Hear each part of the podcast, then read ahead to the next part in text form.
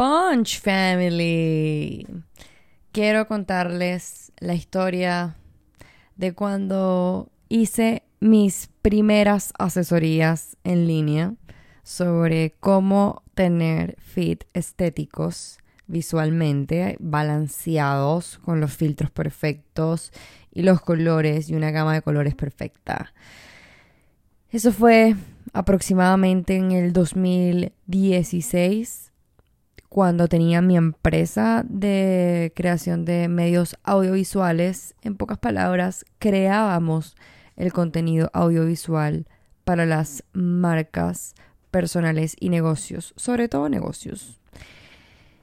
Y en ese tiempo yo, como en muchos episodios ya les he contado, en ese momento yo simplemente me dedicaba a mi empresa y de hobby me dedicaba a pues mi marca personal. No la trataba seriamente, considero que era un usuario más que utilizaba de las herramientas de Instagram hasta que empecé a experimentar con mi cuenta de una manera más seria, a publicar casi todos los días y me atrevo a decir que fui una de las pocas personas que hacía contenido de valor en el copy teniendo una foto, porque eran esos tiempos en los cuales, bueno, todavía son esos tiempos, todavía sigue pasando, yo también lo hago, que colocamos una foto y colocamos una frase una frase inspiracional o una frase como bendecida y afortunada. No, no, no.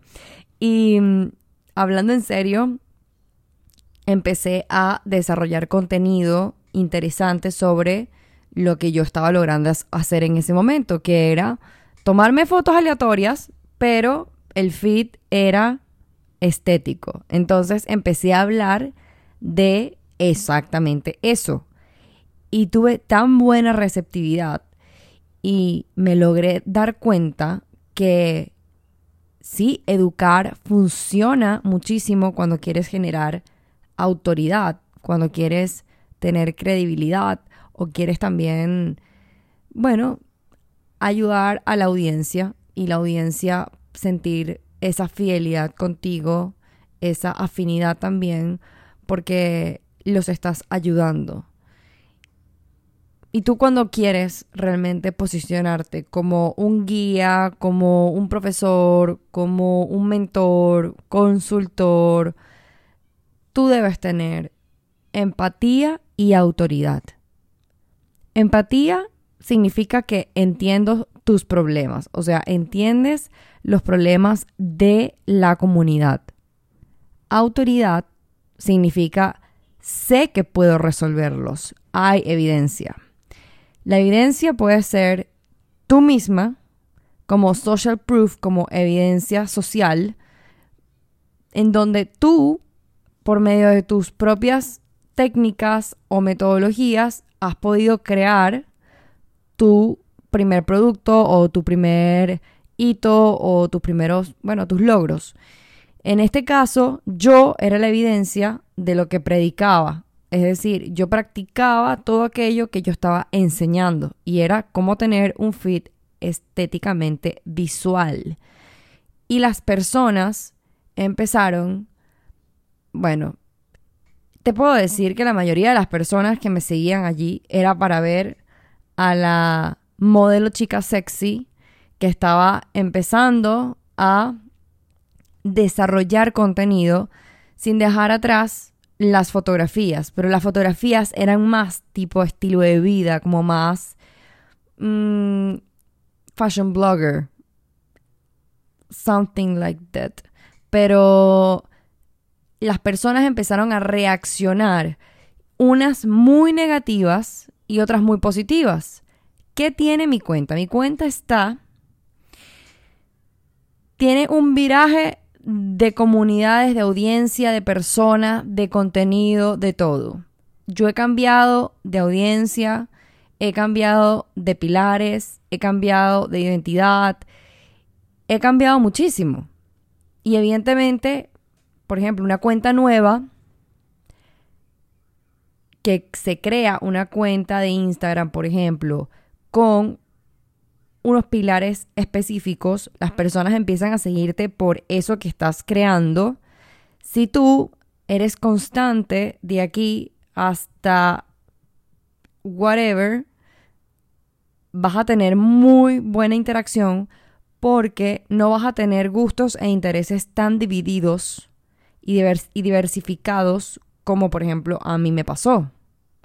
Yo no quería empezar de cero, yo simplemente empecé a enseñar en esa cuenta, o sea, mi cuenta fue mi mi mi experimento. Entonces empecé a experimentar y empecé a generar muy buenas reacciones, pero la mayoría de esas reacciones también eran tipo, ¿para qué escribes tanto si aquí nadie te está leyendo? Aquí nadie te quiere leer, solo te queremos ver. No entiendo todo lo que me estás diciendo. ¿Por qué de repente empezaste a hablar de esto? Ya no eres la misma. En fin. Sí. Y eso no es que te vaya a pasar a ti. Ese fue mi caso, aparte que el contexto global, o sea, el contexto en el cual nos encontrábamos no era realmente común enseñar por Instagram. No era común. Ahora sí, es muy común y es hasta difícil imaginarse un Instagram sin que te enseñen algo. Era poco común porque era una aplicación fotográfica para compartir tus momentos felices y auténticos, entre comillas, en la plataforma, en la red social. Entonces, en realidad no habían suficientes herramientas para tú poder enseñar, porque un video antes eran de 15 segundos y cuando empezaron los carruseles solamente eran tres láminas para hacer un carrusel. O sea, ¿quién puede contar una historia en tres láminas? Bueno, sí, se pueden, pero no era, no, no, e, no era la misma experiencia de usuario para enseñar como la de ahora.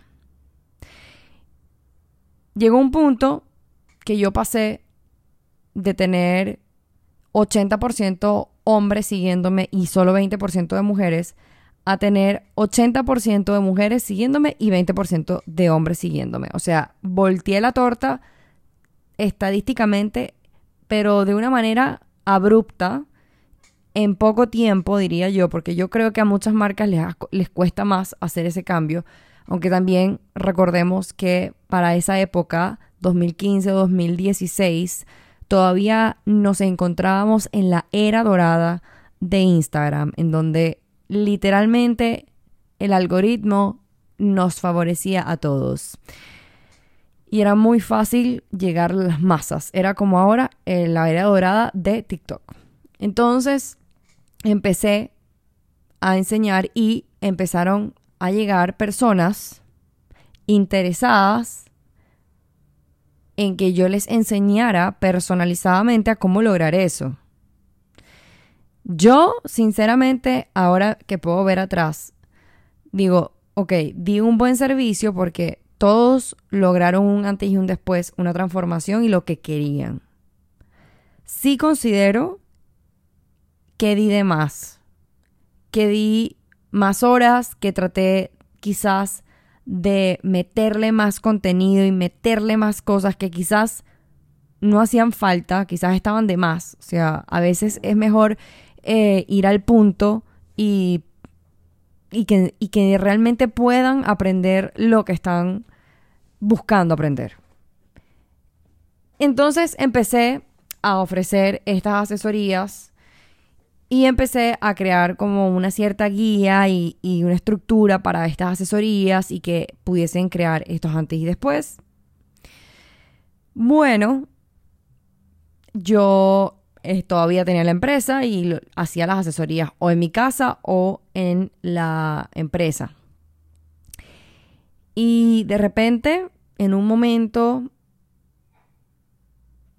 de manera muy desprevenida, un familiar pasa por una situación de salud delicada, muy delicada, y lamentablemente yo no pude enfocarme más en esas asesorías porque ya era enfocarme con la, la empresa, enfocar las asesorías, todo, era como demasiado y aparte no era mi negocio principal en ese momento, yo simplemente estaba experimentando con mi marca personal y al final se dieron esos negocios en consecuencia de compartir lo que sabía o lo que sé, lo que sabía en ese momento. y fueron tantos meses, tantos meses desconectada de mi marca personal como tal y solamente estar conectada con el hacer, estar conectada más hacia el proceso que estaba viviendo mi familiar que de mí misma, que terminé olvidándome de mí. Y recuerdo en ese momento que mi terapeuta me dice, literal, si tú fueses un enchufe, te desenchufaron. O sea, no es que se apagó la luz y la pueden volver a prender así de fácil. Es que literalmente te desenchufaron y tiraron el, cable por allá lejos y te sientes perdida. Y hay que volver a conectarte con eso que tú eres. Porque ya hasta me había sentido, o sea, me sentía súper mal porque ya no sabía ni quién era en redes sociales. O sea, sentí, para ese tiempo, lo sentí de esa forma, fue muy loco. Porque cuando decido volver a comenzar, volver a empezar, ya Instagram se movía bastante distinto a como yo lo había dejado. Sí, había pasado un año o meses, pero era abrupto el cambio igualmente. Y igual me sentía como descolocada, o sea, como que... y desubicada, o sea, ¿qué ha pasado con la gente? Ah, mira, nacieron estas nuevas, estos nuevos influencers. Ah, y están enseñando esto. Y, me, y de repente me encuentro con personas que empezaron a dar asesorías como las que yo daba sobre los fit estéticos. Y yo, oh, oh, ok. Y empezó en ese momento la competencia. O sea, pasé de estar en el mar azul a encontrarme con un mar completamente rojo. Yo nunca había lidiado realmente con algo así. Es decir, sí sabía lo que era tener competencia, pero no desde esta manera que hoy vivimos, que era todo al mismo tiempo, todos hacen todo. Entonces sí, era complicado y me faltaba también bastante madurez y experiencia para yo soportar la presión. Pero igual seguí adelante, o sea, igual, igual no me rendí, igual seguí adelante, seguí experimentando y bueno, esa historia queda para otro podcast. Y mm, cuando quise volver a conectarme, así como dijo mi terapeuta, dije, bueno, voy a volver a ofrecer mis servicios y voy a buscar una de las más allegadas, o sea, una de las personas, o sea, una lista de las personas más allegadas de las asesorías que había tenido en ese momento y les voy a consultar por testimonios. O sea, a ver si me pueden enviar un video diciéndome lo que, lo que pensaban con respecto a la asesoría que les di. Simplemente eso. Y, si, y que me dijeran si les funcionó, si no les funcionó. Eh, que yo sabía que les había funcionado porque realmente el antes y el después era, era muy visible. Es como cuando tú ves los antes y después fitness. Mm, o sea, no hay para dónde ir, o sea, aquí estabas así, ahora estás así. Entonces, mm, no había mucho que, que fingir. Pero la gente empezó a valorar otras cosas aparte del fit estético y yo no podía mentir, o sea, obviamente yo estaba pidiendo los testimonios de aquellas personas que habían hecho la asesoría hace X, no sé, hace dos años o hace un año, y pues era de cómo hacer un fit estético. Bueno, hubo un paréntesis allí que yo no sé qué pasó, pero la importancia de los testimonios y la importancia de pedirlos en caliente. ¿Y saben qué es más divino? Es no pedir un testimonio. Es el, el testimonio que no se pide. Ese es el testimonio que vale oro, que vale más que todo lo que te pudieron pagar por ese servicio o por un servicio como tal, o por todas las horas y sacrificios, o por todo el trabajo que le dedicaste a esa persona.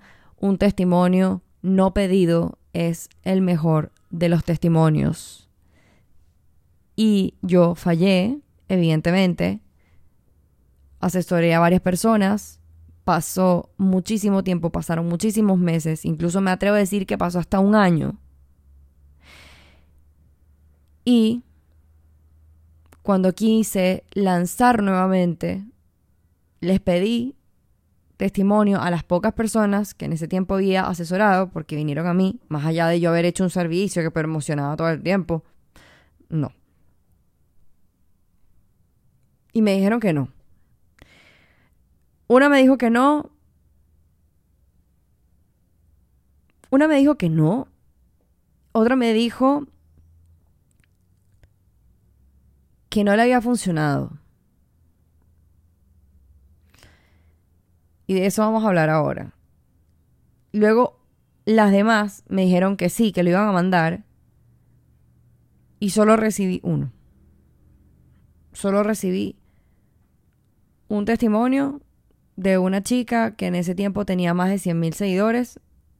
El testimonio quedó, quedó demasiado brutal, pero al final no lo coloqué porque primero dije, ok, yo asesoré a más de una. Eh, yo no veía el sentido de colocar solamente una. Ahora pensándolo, of course, hubiese puesto esa solamente. Pero ¿qué pasó? Esta chica, mm, bueno, al final no lancé nada, o sea, no, lancé nada así como tal, me rendí en ese momento. Me, enfoqué nuevamente en mi empresa y tampoco, y, tampoco lancé el testimonio, pero después dije, menos mal no lo lancé, porque esta chica después, no sé qué pasó, pero se metió en unos problemas legales súper crazy y yo digo, qué, qué es esto? Así que yo mejor me alejo. No, pero o sea, súper, súper loco, súper loco. Así que nada. Em, por favor, recolecten sus testimonios a tiempo. ¿Y cómo puedes recolectar tus testimonios a tiempo? Y más si son testimonios que no se piden. Yo por lo menos hice lo siguiente. Como si era un desafío, una parte es en aula virtual donde todo está pregrabado, son más de 170 lecciones y ahí tienes toda la metodología replicable que lo vas a poder ver incluso hasta, bueno, de por vida. Eh, tiene por 60 días acompañamiento intensivo conmigo. Yo te corrijo y te y vamos a poder hablar todos los días hasta que se acabe el programa. Y eso es por Telegram.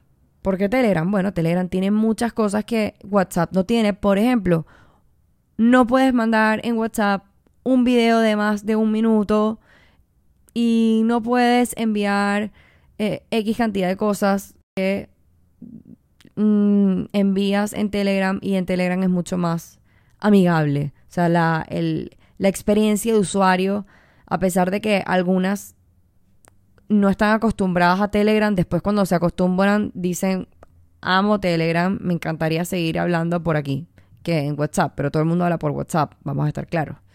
Entonces, sí, en, Telegram muchísimo mejor. Me pareció que si vamos a manejar contenido audiovisual, bueno, con más razón todavía. ¿Y a qué, a qué venía con lo de Telegram? Yo hice un grupo donde solamente estoy yo y ahora también está mi socia, que se llama Testimonios. Y, y ahí en Testimonios mandamos fotos, capturas de pantalla, reenviamos los mensajes de las chicas cuando hablan de sus resultados o de lo que han logrado, de cómo se han sentido, de cómo se sintieron haciéndolo, o chicas que ya han pasado dos años o un año de la metodología y nos dan feedback, nos dicen cómo les ha ido durante todo este tiempo. Eso, todo eso lo reenviamos a ese grupo y hacemos como una carpeta. Pudiese hacer una carpeta en Dropbox, en iCloud, en eh, pudiésemos hacer otra en Drive, sí, pero era como agregarle un proceso, un paso más al proceso. Entonces decidí hacer simplemente un grupo en donde todo lo reenvío y ya, o sea, es demasiado fácil, reenvías textos, punto, y ya cuando lo vas a colocar en la página de aterrizaje, en la landing page, es mucho más fácil, sacas captura de pantalla o guardas las imágenes que hayas enviado, punto. Entonces, si tú haces un programa como el mío o haces un programa de servicios, trata tú también de estar pendiente cuáles pueden ser los testimonios. El testimonio no es solo el que se pide, el testimonio también es el que sale así del corazón de la persona que te dijo algo positivo en todo ese mensaje. Eso también es un testimonio. Sácale captura de pantalla y guárdalo. Pero guárdalo en una carpeta organizadamente, en una carpeta de tu teléfono porque ahí suceden muchísimas cosas. Trata de hacerlo en la nube, en un pendrive o haz un grupo para ti y ya y lo reenvías para allá.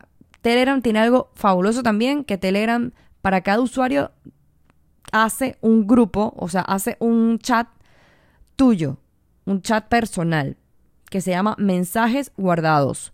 Y todo eso es tuyo y ya. Y eso va a estar en la nube de Telegram. Ah, eso es otra cosa, que Telegram usa una nube. Entonces, por más que cambies de teléfono, por más que tú un día cierres sesión, etcétera, va a seguir el material allí o lo vas a poder descargar. Así que,